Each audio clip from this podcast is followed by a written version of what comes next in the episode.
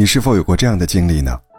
听别人诉苦时，觉得自己一定要为对方做点什么，但是当自己提出各种办法之后，对方反而更不好受了。假期回来，同事小妍就分享了类似的经验。春节在家，妈妈跟小妍吐槽了一晚上。身为家庭主妇，妈妈平时没什么地方可以去，只能对着丈夫，但丈夫脾气不好，很难伺候。家里还有老人卧病在床，每天要按时做饭炖补品，忙起来时一天要跑三趟菜市场。如果菜没有切细碎，老人吞咽不了，还会被他指着脸骂：“是不是不想给我吃饭？”中年女人苦啊，只好逮着一年一次的机会找女儿倾诉一番。但每次听到这些话，小妍就觉得特别累，一方面是为妈妈的遭遇义愤填膺。共情他太命苦，另一方面又带入到妈妈的角色，想帮她解决问题。聊着聊着，就变成了小妍给妈妈指点工作。妈，你平常就多出去走走，别总跟老爸待在一起。老人家生病脾气暴躁，没必要把他的话放在心上。如果太辛苦，不如就甩手不干，找个保姆好了。听到这些解决方案。妈妈虽然口口声声说好，但情绪明显变得更低落了，最后还借口说困了，便停止倾诉，回到房间，似乎和女儿倾诉，也都成了妈妈压力的来源。为什么会这样呢？这是因为，在和妈妈的交流中，小妍始终在用一种积极沟通的方式，指的是，面对别人诉苦时，认为自己有责任帮对方变好。然后不自觉地为对方想各种解决办法。这看起来确实是出于好心，但背后其实隐藏着一种想法：我不相信你有能力面对问题，必须要我来帮你。这往往会产生两种不好的后果：对于倾听者而言，会把对方的痛苦揽在自己身上，被迫肩负了帮助别人变好的责任。就比如小妍。每次听到妈妈诉苦，他都如临大敌般，既为妈妈感到心酸，又非常急切的想帮她脱离苦海。于是便开始提出各种建议，并催促妈妈按照自己的想法尽快行动起来。然而，这对他来说，同样也是一种情绪消耗。对于诉苦者而言，面对各种正确做法，只好硬生生的把情绪憋回去。被迫按照对方的建议去改变自己。比起在这里抱怨，我行动起来就会好点吗？所以，听完小妍的教导后，妈妈虽然表示一定要做出改变，但其实她内心最直观的感受是，女儿并没有看见并理解自己的情绪。也因此，在交谈过程中，妈妈感到越来越难受，最后只好停止诉苦。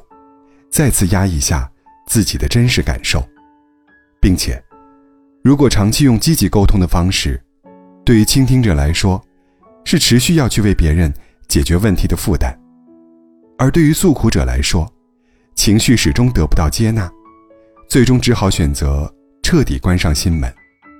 这时候，两个人都是疲惫而疏离的，所以，在面对别人的诉苦时，我们不妨。换一种沟通方式，那就是消极沟通。也许你会感到困惑。人是改变自己的第一负责人。在别人的困难面前，当你过于积极，别人就会消极；但如果你消极一点，对方就会对自己负责多一点。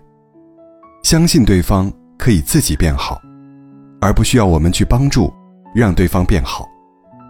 具体而言，有两个层面：一是用少说多听。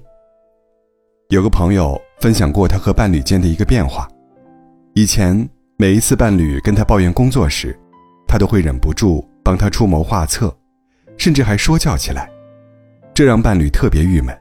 明明是我在生气，怎么他比我还生气呀？还特别爹味儿。最后两个人聊着聊着，总是不欢而散。直到最近，伴侣又噼里啪啦的抱怨了一大通。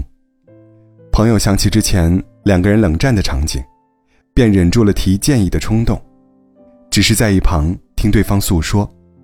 没想到，伴侣抱怨完之后，直接说了一句：“好了，我发泄完情绪，心里舒服了。”然后，就去继续工作了。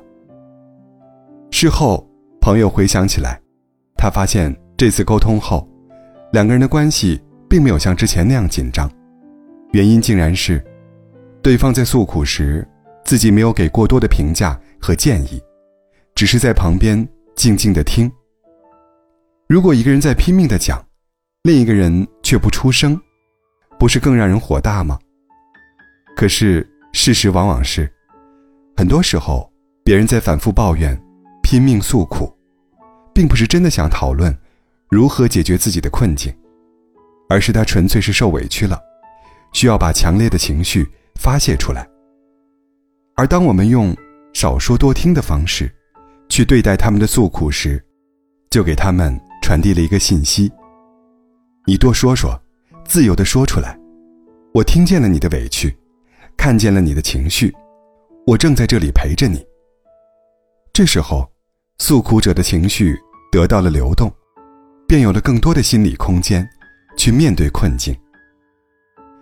第二是，用好奇替代出谋划策，也就是说，不急着给建议，而是用一种不懂的状态。好奇的了解对方。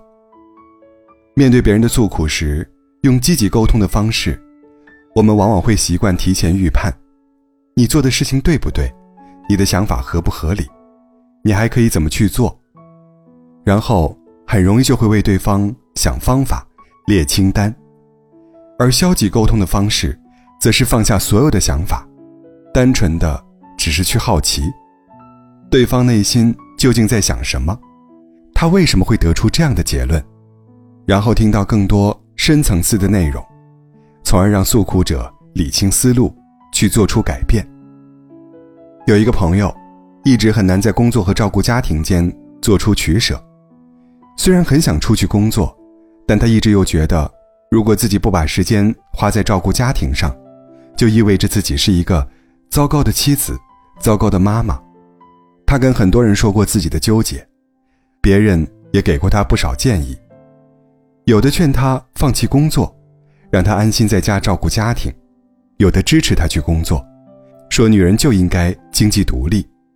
但是，他仍然迟迟做不出选择，反而陷入了更痛苦的情绪当中。后来，我问了他一个问题：为什么你觉得不把时间花在家庭上，自己就是一个糟糕的人呢？原来。